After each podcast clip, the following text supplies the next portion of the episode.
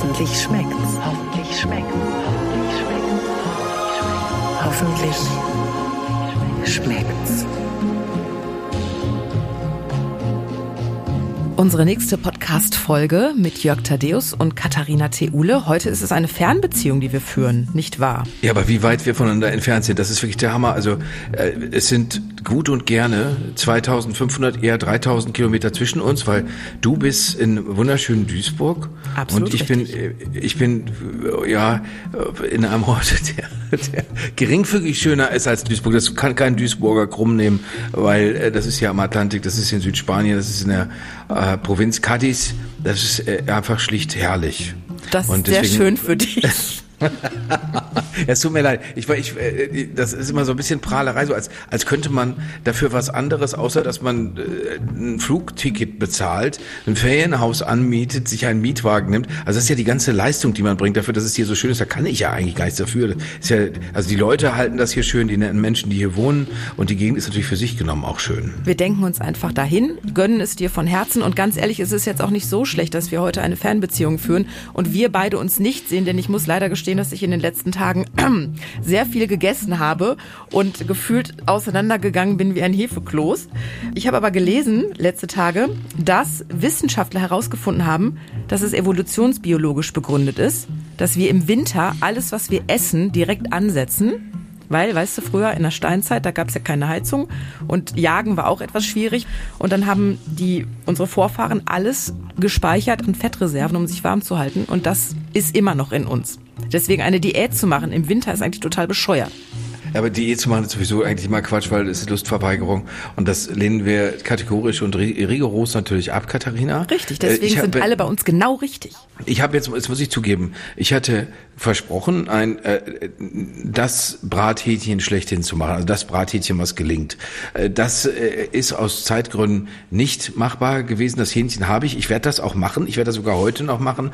Aber dann sind wir schon wieder auseinander, wenn ich das mache. Was ich heute gemacht habe oder versucht habe zu machen, ist, naja, es ist äh, eine. Das ist ja schon mal eine tolle Ankündigung, Jörg. Naja. Ich wollte, ich wollte das machen, was ich für, für den Silvesterabend auch machen werde. Allerdings äh, ist das Problem, ich bin in einem Ferienhaus äh, vorhin äh, bei dem Versuch, eine Tortilla zu machen, wie ich sie hier von einer großen Lehrmeisterin, die aus Galizien stammt, tatsächlich äh, kann eigentlich. Äh, das scheiterte an der Pfanne, weil da backte alles unten fest. Äh, deswegen habe ich jetzt die, äh, es gibt hier so, so feuerfeste Töpfchen oder größere Töpfchen, die habe ich genommen. Das heißt, es ist jetzt eine Löffeltortilla. Äh, es gibt, äh, wie ich, den ich habe hab ich schon mal äh, erwähnt, mein Freund Roberto, der ist äh, nicht nur, da, dazu kann er jetzt gleich im Gespräch hoffentlich mit dir etwas sagen, er ist nicht nur der Spezialist für Polpette, also ein italienisches Hackbällchengericht, sondern dieser Mann aus Hessen ist gleichzeitig auch Tortilla-Experte. Er hat eine, eine bestimmte Vorliebe bei Tortilla, das kann er dir gleich erzählen, wie er die gerne hat. We- Weißt du, äh, Katharina, weil dann können wir darauf schließen, ob das unsere Hörerinnen und Hörer auch wissen, weißt du, was eine Tortilla ist? Naja, es ist so ein Kat nee, mit Kartoffeln, oder nicht? Äh, Die Beschreibung mit Kartoffeln. äh, Das, können auch Kroketten sein. Der, der, der, der Mensch, ähm, nehmen wir an, wir würden jetzt ins Emsland fahren oder wir würden nach Ostfriesland fahren oder wir würden nach Niedersachsen fahren oder wir würden einfach nach Westfalen fahren, dann würden die Leute sagen, das ist ein Bauernfrühstück. Ja. Äh, das stimmt aber natürlich nicht, weil hier in Spanien ist das zu einer, einer wirklichen Meisterschaft erhoben. Es ist also äh, Ei, das über Kartoffeln, über einer Kartoffelmischung stockt. Ich beschreibe nachher, wie das gemacht wird. Das kann aber auch Roberto machen. Ich äh, gebe jetzt meinen Kopfhörer weiter, während wir hier be- beinahe im Pool sitzen, an Roberto Capelluti, der, äh, wie gesagt, Experte ist in der Küche für die unterschiedlichsten Sachen. Du kannst ihn eigentlich alles fragen, aber bleibt bitte jetzt erstmal bei der Löffeltortilla und vor allen Dingen probiert, äh, probiert, probiert sie zusammen bitte aus, weil sie ist noch unprobiert. Sie steht hier jungfräulich vor uns. Okay. Sie sieht noch nicht mal richtig gut aus, muss man leider auch sagen. Könntest du Katharina. mal ein Foto schicken, dass wir das dann später posten können? Das äh, Foto äh, mache ich sofort und ich gebe jetzt die Kopfhörer weiter an Roberto. Vielen Dank. Guten Tag, Katharina. Guten Tag, Roberto. Es ist sehr schön, mit dir zu sprechen. Ja, ich freue mich auch sehr, wobei ich ein bisschen äh, verstört bin. Warum? Weil, weil vor mir steht etwas und ich habe mich die ganze Zeit gefragt, was es ist. Und jetzt hat jemand behauptet, es wäre eine Tortilla. Löffel. Äh, Löffeltortilla, also, äh, okay. Be beschreib uns kurz, wie, wie es aussieht, damit wir uns es grob vorstellen können. Zum Geschmack kommen wir später. Sieht aus wie die Unterseite eines angebrannten Kuchens. Oh je. Ach, ist es auch, oder was? Äh, Die Geste, die ich in seine Richtung mache, ist, du fängst dir gleich eine, Katharina. Gut. Ich sehe schon Dein, dein Pförtchen Kirmes. gro große Liebe zwischen euch. Ich stelle mal den Roberto kurz vor, weil viele werden ihn möglicherweise, was sehr tragisch ist, nicht kennen. Ich kenne dich auch persönlich noch nicht. Ich weiß Folgendes über dich, lieber Roberto. Du bist geboren in Düsseldorf, aber aufgewachsen in Hessen. Star-Moderator beim HR, Straßenstars, das Quiz kennen viele. Glühender Anhänger äh, der Frankfurter Eintracht, das ist richtig. Spannende Spiele, bei denen es um was geht, schaust du sehr gern allein zu Hause, weil du dann keine anderen Menschen um dich herum erträgst. richtig, und es geht bei jedem Spiel um etwas. Genau.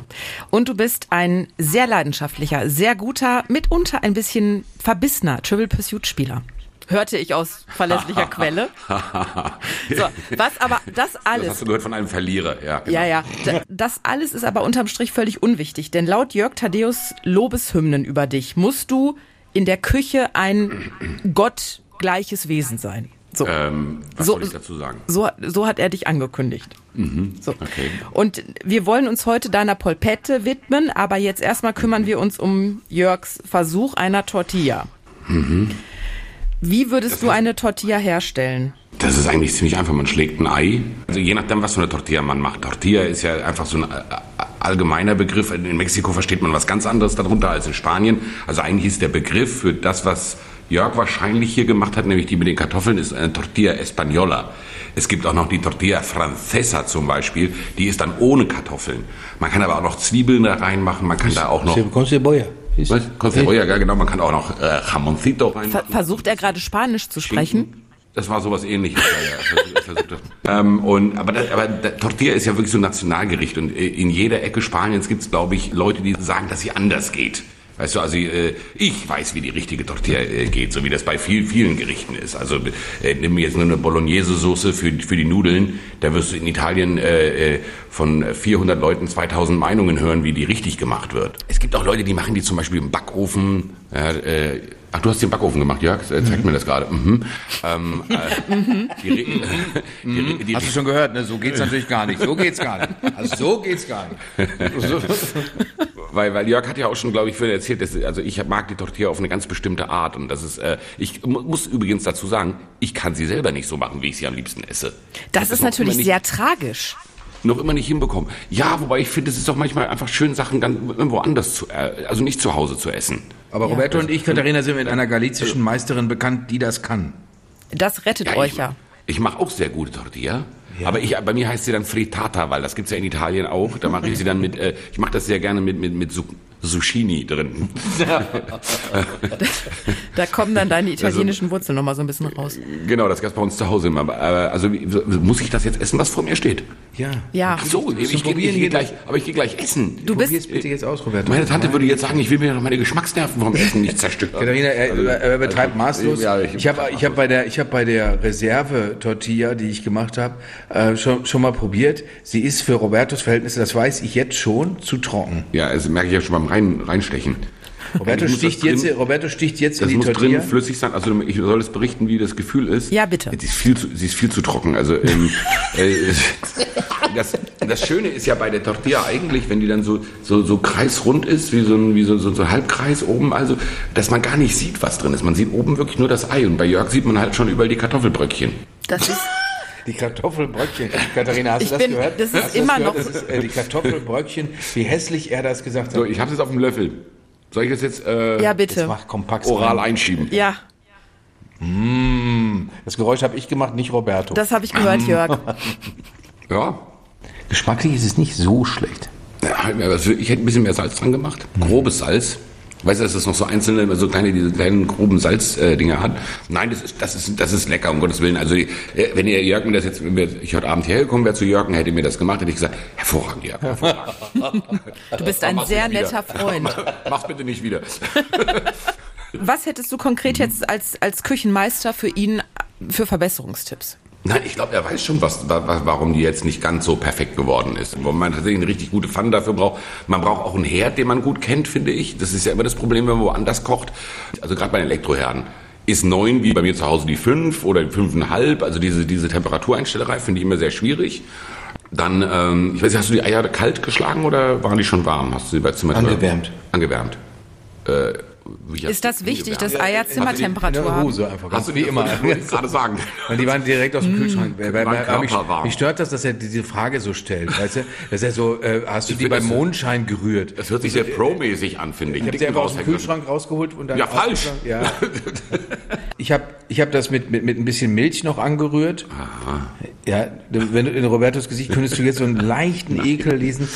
Mir sind Tortillas schon besser gelungen. Allerdings muss ich auch zugeben, so wie Roberto es mag, dass es innen eine leichte Feuchtigkeit hat, aber mit Nein, ich mag, wenn das richtig flüssig ist. Also wenn man rein, wenn man sie schneidet, Ernst? dass es innen auseinanderläuft, wie dem einen Laden, in dem ich so gerne gehe. Da, da fragen die sogar, weil das sind wirklich Tortilla-Pros, die fragen, wie möchtest du sie gerne haben? Und dann kannst du sagen, ich möchte sie drinnen flüssig haben. Also das heißt, es ist schon so eine Beschreibung ähm, wie bei einem Stück Fleisch, ob du es jetzt Medium durch oder Ganz genau. Medium Rare haben willst. Also in den Laden, in den ich gehe, gerne gehe. Das ist in Nordspanien, das ist wieder anders. Ich war jetzt da in, in Bilbao, San Sebastian und so weiter, Santander unterwegs. Da ist sie dann wieder ein bisschen, also da ist sie auch nicht so hoch wie hier. Hier geht die ja noch mal richtig hoch, die Tortilla. Ähm, da ist sie eher flacher. Also wie gesagt, jeder macht sie ein bisschen anders. Also Jörg muss sich mit seiner jetzt nicht verstecken. Ähm, Das ist doch dann ein bisschen okay, das baskisch. Urteil. Einfach. ja, das ist eine baskische Tortilla, meint er. Ja, ja, genau, genau. Katharina, frage ihn mal, weil wir, wir können das daher noch gemeinsam auflösen. Frage äh, bitte Maestro Capoluti mal nach seinen Polpette, die wirklich, ja, ich hatte das schon mal gesagt, die sind so, das sind Ha- Hackpralinchen, muss man sagen. Ja, also diese Pralinchen hat er in den Himmel gelobt, Roberto, das musst Mhm. du wissen. Wir wollten ja heute eigentlich unser Spektakelhuhn zubereiten, aber da wir jetzt die einmalige Chance hatten, mit dir über deine Polpette zu sprechen, Jörg hatte die Mhm. beim letzten Mal so dermaßen in den Himmel gelobt.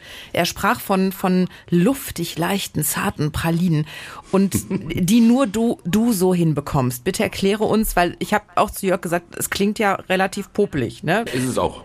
Hackbällchen in Tomatensauce für Nudeln. Aber warum Genau. kriegst du sie so grandios hin? Wie machst du das?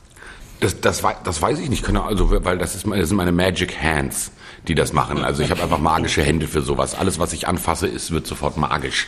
Äh, und das kann Jörg bestätigen, wenn wir gemeinsam uns anfassen. Nein, äh, ähm, also ich finde, es das, das hängt extrem viel vom Fleisch ab. Dass da eben auch ein bisschen Fett drin ist. Also die Leute tendieren zu viel zu extrem, ah, ganz mager, ganz mager, aber der, Fett ist nur einfach mal der Transporteur des Geschmacks und, und, und das muss da so ein bisschen rein. Jetzt keine Fettbrocken oder sowas, aber einfach ein bisschen mit durch den Fleischwolf gelaufen. Also wir sollten nicht mit Und- Tatar arbeiten. Tata ist zu fettarm, genau. Nee, also es muss, es muss schon ein bisschen Fett drin sein, aber jetzt auch nicht über viel.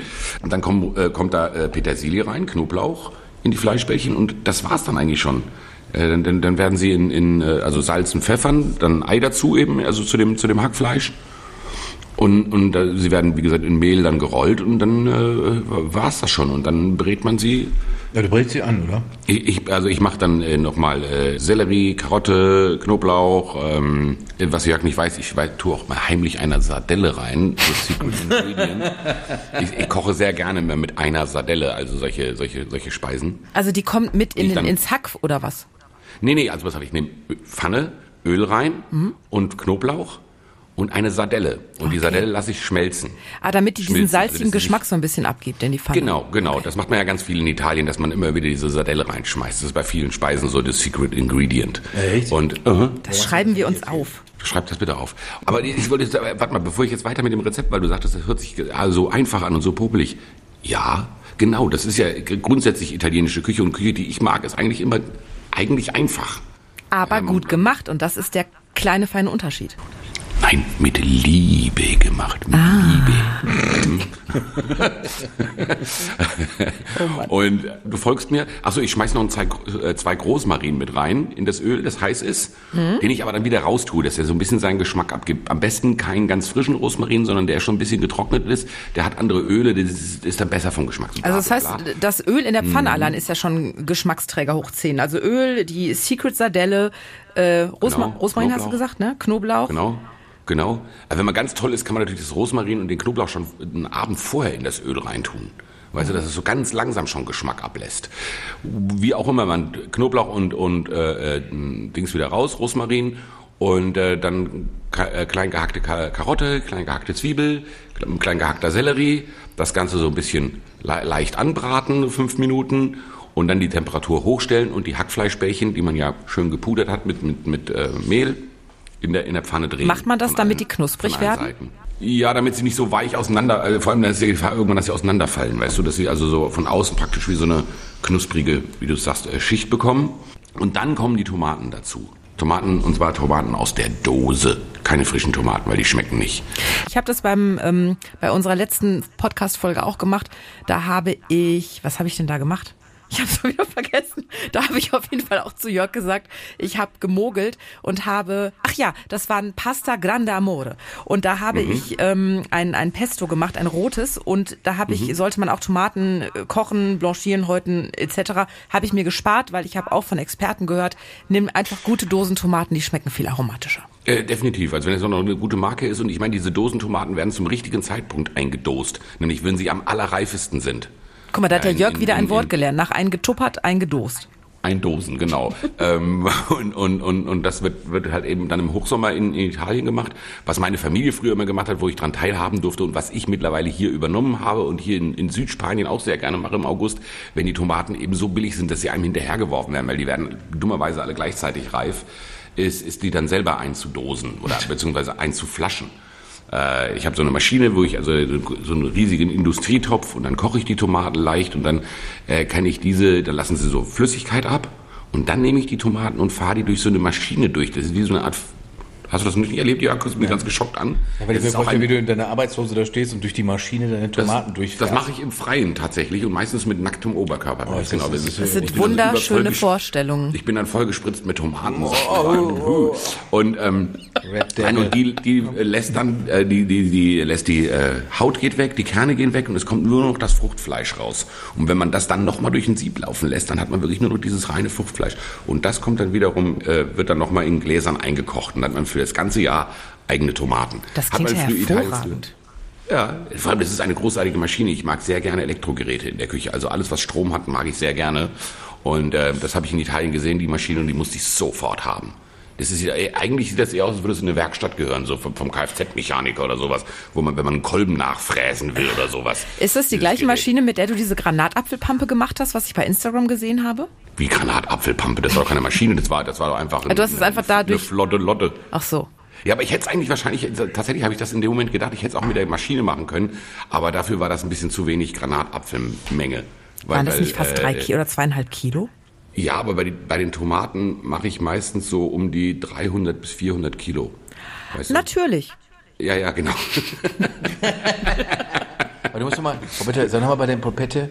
Ja, äh, so, die Polpette gehen ja noch weiter, die, genau. die, die Polpette sind angebraten und dann. Dann äh, kommt die Tomate dazu. Aber ja, die bleiben aber eine Weile in den Tomatensud. Ja, das ist ganz wichtig. Dann muss das Ganze, das ist ja immer das Allerwichtigste, also genauso wie bei der Bolognese, ganz, ganz lange das Ganze sich reduzieren lassen, äh, die, die, die, die Tomaten eben auch noch zerdrücken oder du nimmst gleich so geviertelte Tomaten, das geht auch. Und das aber richtig lange laufen lassen. Und man, natürlich war das ein gutes Olivenöl, mit dem wir das Ganze angebraten haben, Jörg. Und ähm, das war's. Salzen, Pfeffern. Man kann, man kann auch noch, wenn, wenn, man will, bei Jörg mache ich das natürlich nicht, noch Kapern dazu werfen oder sowas. Ähm, aber äh, das war's eigentlich schon. Also wir merken, es ist kein Schnell-Schnell-Gericht für mal eben, sondern mit Mm. viel Liebe und auch ruhig ein bisschen Zeitaufwand gemacht und dann schmeckt es einfach hervorragend. Ja, ja, genau. Genau. Du schreibst uns das natürlich demnächst alles nieder, damit wir das mal nachkochen können und dann schauen, Mhm. ob uns die, die Polpette genauso luftig leicht gelingen wie dir. Okay, freue ich mich. Wir uns auch. Roberto, ist dir eigentlich schon mal was richtig schief gegangen in der Küche? Weil für mich klingt es so, als wenn du hier der Obergroßmeister, hier der Obermufti von allem wärst. Ja, bestimmt. Aber also jetzt, das äh, verdränge ich natürlich sofort. Und äh, ich mache das eher so wie mein Vater. Mein Vater hat auch immer, äh, einmal im Monat hat er dann gekocht, sonntags. Das war immer ein Riesenalarm. Und äh, dann gab es irgendwann endlich das Essen. Also meistens haben die Nudeln den ganzen Sonntag oder den ganzen Samstag schon in der Wohnung überall gehangen, damit sie dann schön trocknen, weil er gerne selber eben Nudeln gemacht hat. Und dann wurde sich an den Tisch gesetzt. Und dann setzte sich mein Vater hin, aß und sagte sofort, hervorragend, hervorragend. und du hast es gegessen, also, ja, er hat Salz vergessen. Er hat das Salz vergessen. Und wenn du das, wenn du das dann gesagt hast, dann kam so, ja, der ist doch woanders. Kurzum, also, äh, also ist mir schon mal was misslungen. Also natürlich ist mir schon mal Du irgendwas. schreist doch oft so rum, wenn du gekocht hast. Irgendwas sei nicht gelungen, was dann aber total gut schmeckt. Ja, da, da sind wir uns, glaube ich, ziemlich ähnlich. Du, äh, Das würde ich jetzt auch kommt- denken, ganz ehrlich. So aus der Ferne. Aber diesmal hat er tatsächlich mit der Tortilla, äh, der war jetzt sehr aufgeregt, sehr weil das, er, er wusste jetzt, dass es ein Show essen wird und äh, ja. Ja, und dass du kommst, Ja, genau, genau. Weil wir hätten unser Spektakelhuhn ja nicht ohne Grund verschoben. Ne? Also wenn so ein Stargast kommt und so ein Großmeister in der Küche, dann ist das schon völlig in Ordnung. Roberto, äh, vielen, vielen Dank, dass du uns hast teilhaben lassen. Und äh, ich glaube, es war nicht das letzte Mal, dass du bei uns warst. Ich komme gerne wieder. Dankeschön. Danke dir auch. Guten Appetit. Ciao, ciao. Ja, Katharina. Mikrofon vor lauter Aufregung runtergeschmissen. Um Gottes Willen. Du hast gehört, also diese Polpette sind wirklich traumhaft, die Roberto macht. Und ich habe jetzt schon viel bei ihm gegessen und man kann nicht sagen, dass da irgendwas tatsächlich irgendwann mal gravierend schief gegangen wäre. Also da, da, da, da wär, oder, oder ich war halt nicht dabei, aber sonst kann ich mir das nicht vorstellen. Und guck mal, deine Tortilla sind jetzt auch nicht so schlecht weggekommen. Ja, aber sie machen mich selbst nicht glücklich, das muss ich auch sagen, weil ich habe das natürlich gerne so, dass die Tortilla für sich genommen ein eigener Planet ist, so wie Roberto es beschrieben hat, dass es mehr so ein Ding ist, wie was, was, wo das Gefühl, das kann fliegen und, und, und es ist eine Struktur für sich. Das jetzt hier ist jetzt wirklich im Topf. Und naja, das kann man auch aufessen. Das werden wir natürlich auch machen, weil das ist ja keine, wir wollen ja nicht mit, mit dem Zeug rummachen. Aber sag mal, äh, Katharina, wo du das vorhin gesagt hast mit den Funden, ne? Die man, äh, also die, das ist übrigens, auch da, da habe ich einen Artikel drüber gelesen, man nimmt nicht so viel zu, wie man glaubt, dass man zunimmt während der Feiertage. Das geht gar nicht. Aber was hältst du denn davon, dass wir uns, also dass du, weil du bist dran, dass du als nächstes äh, dir etwas vornimmst, wo man entweder mindestens sagen kann, mal was Leichtes oder, oder, oder, oder aber wo man sagt, das ist tatsächlich leicht, das ist ähm, äh, Sünde ohne Reue. Das finde ich gut. Mal was Leichtes. Und hast du, was du, du, du könntest aber uns noch vielleicht aus unserer heutigen äh, Version, aus unserer heutigen Episode rausschicken, indem du nochmal darauf hinweist, äh, was du Tolles gebacken hast. Womöglich, da kannst du gar nicht mehr dran denken, weil es dir einfach zu heavy ist. Es hängt mir so dermaßen zum Hals raus. Ich kann es nicht mehr sehen. Im Ernst? Ja, Ist das wahr? ich habe über Weihnachten so viel gebacken. Ich weiß nicht, wie viel Tonnen Nussecken ich fabriziert habe. Baumkuchen übrigens ist mir, ich habe dreimal Baumkuchen gemacht. Zwei Versionen hast du auch mitgegessen, die waren gut. Die dritte Version ist mir nicht gelungen. Da sind mir tatsächlich einige Schichten zu braun geraten. Er war furztrocken. Nicht gut. Okay, aber wobei ich muss sagen, also die, die zweite Variante äh, war enorm saftig, das war ganz große Klasse. Da würde ich allen raten, unbedingt mal Baumkuchen nachzumachen. Das kann man ja noch ein Weilchen weiter so machen. Die Nussecken zum Niederknien, muss man auch sagen. Also das, das, Cranberry Nussecken. also wirklich einfach einfach hervorragend, aber aber auch deine kandierten Mandeln und so weiter, also herrlich. Ne? Rezepte also, gibt's übrigens, wenn ich mal kurz Werbung machen darf, auf rausausdemofen.de. So. Ja, und, und da, da ist jeder schlau beraten, der da hingeht und sagt, das mache ich einfach mal nach, so wie die tolle Katharina Theule das gemacht hat. Also das ist wirklich, das ist wirklich Hammer. Äh, ich habe auch, äh, ich meine, mit diesem simplen Makronenrezept, äh, 100 Gramm Zucker, 200 Gramm Kokos, äh, ungefähr 100 Milliliter, also 100 Gramm süße Kondensmilch, ähm, äh, ungefähr anderthalb Esslöffel Sahne, anderthalb Esslöffel saure Sahne. Damit machst du Ma- Makronen, die muss man einfach nur ein bisschen rollen. Braucht man noch nicht mal mehr einen Mixer, das kann man einfach mit dem Löffel zusammenrühren. Wenn man da kleine Makrönchen draus macht, dann passen die auch zum Beispiel noch in den Karneval. Die pa passen viel besser in den Karneval und die sind im Übrigen auch nicht so problematisch wie diese ganz fettigen Krapfen, also die Berliner, die man da immer isst. Das können wir auch mal mit auf die Strecke geben noch. Wobei du sagst ja, du hast von Backwaren insgesamt die Nase voll. Ja, ach, das geht jetzt eine Woche oder zwei und dann kann ich wieder loslegen. So schlimm ist das alles nicht. Ich bin gerade, glaube ich, innerlich einfach sehr überzuckert und deswegen habe ich keine Lust. Ich habe gestern etwas Gesünderes gemacht und vor allen Dingen etwas Deftigeres. Und zwar wollte ich einen Test machen. Wahrscheinlich vergraule ich jetzt 80 Prozent unserer Hörerinnen und Hörer. Ich habe was mit Rosenkohl probiert, weil in meinem Haushalt ja ausschließlich Menschen leben, die Rosenkohl verabscheuen. Und ich versuche es dann doch immer wieder, sie auf die richtige Seite zu ziehen. Und ich habe ein Rezept gefunden von Bon Appetit. Das ist auch ein, eine Instagrammerin. Und sie sagt, so, Oma, schmeckt Rosenkohl richtig. Und zwar halbierst du den Rosenkohl, packst ihn aufs Backblech, gemeinsam mit viel Olivenöl und Meersalz, wurschtelst es einmal so durch und röstest es bei, ich glaube, 220 Grad. Also dass es richtig Farbe annimmt. Und während das Ganze, der, der Rosenkohl vor sich hin röstet, rührst du eine Marinade zusammen aus dieser scharfen Sriracha-Soße, Limettenabrieb, Limettensaft, Honig. Ähm, ich glaube, das war's. Sesam. Der- Wie heißt diese erste Soße, die, die scharfe Soße, von der du gesprochen hast? Sriracha-Soße. S-R-I Racha. Das ist auch, also es ist ziemlich scharf. Da musst, musst du gut portionieren. So, und dann hast du das zusammengerührt, ne, dieses Scharfe, den Honig dann dabei. Und wenn die, wenn der Rosenkohl fertig geröstet ist, nimmst du die Marinade, kippst sie da drüber rührst alles um und packst es nochmal drei, vier Minuten in den Backofen und dann kannst du das essen. So, das war mein Versuch, ob der Mitbewohner Rosenkohl mag. Ich kann dir kurz sagen, wie sein Urteil lautete. Die Marinade ist Hammer. Aber könnte man den Rosenkohl vielleicht durch ein Hähnchen? Okay, gut. Damit, damit ist das vom Tisch. Wobei ich mache das sofort nach. Ich habe tatsächlich heute auch einen ganzen auf dem Markt hier äh, einen ganzen Beutel Rosenkohl äh, gekauft, obwohl der hier eigentlich gar nicht so unbedingt hingehört. Aber ich habe hier auch Rotkohl für Heiligabend gekauft, der hier eigentlich auch nicht hingehört. Also den, den hier in Spanien die Leute eigentlich nicht regelmäßig essen. Ähm, aber das, das klingt ganz toll. Vielleicht probiere ich das. Wir haben Vegetarier und, und, und da, ich habe so ein bisschen, wenn man bei Vegetariern so Sachen wie Rosenkohl ins Spiel bringt, habe ich immer das Gefühl, so, dass man sowas machen kann wie nimm das Vegetarier. Magst du auch, magst du auch die, das Gemüse, was was für Genießer ist? Magst du das auch? Oder muss es immer das Pilzcurry sein? Ja. Ne? Deswegen, deswegen äh, das ist eine super Sache.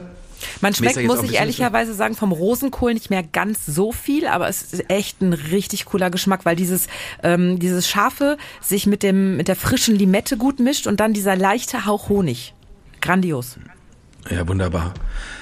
Äh, Katharina, wir sind heute äh, durch äh, und ich fre- freue mich sehr, dass wir das über diese 3000 Kilometer hinbekommen haben. Mal gucken, welche Distanzen wir sonst noch schaffen. Ich werde mich hier ganz enorm bemühen müssen. Ich habe ungefähr noch, äh, naja, Katharina, ich habe Gäste in weniger als 48 Stunden. Äh, die wollen, die erwarten Tortilla von mir und die haben schon viel Gutes auch von meiner Tortilla gehört, um mal so am Ende noch mal ein bisschen zu prahlen.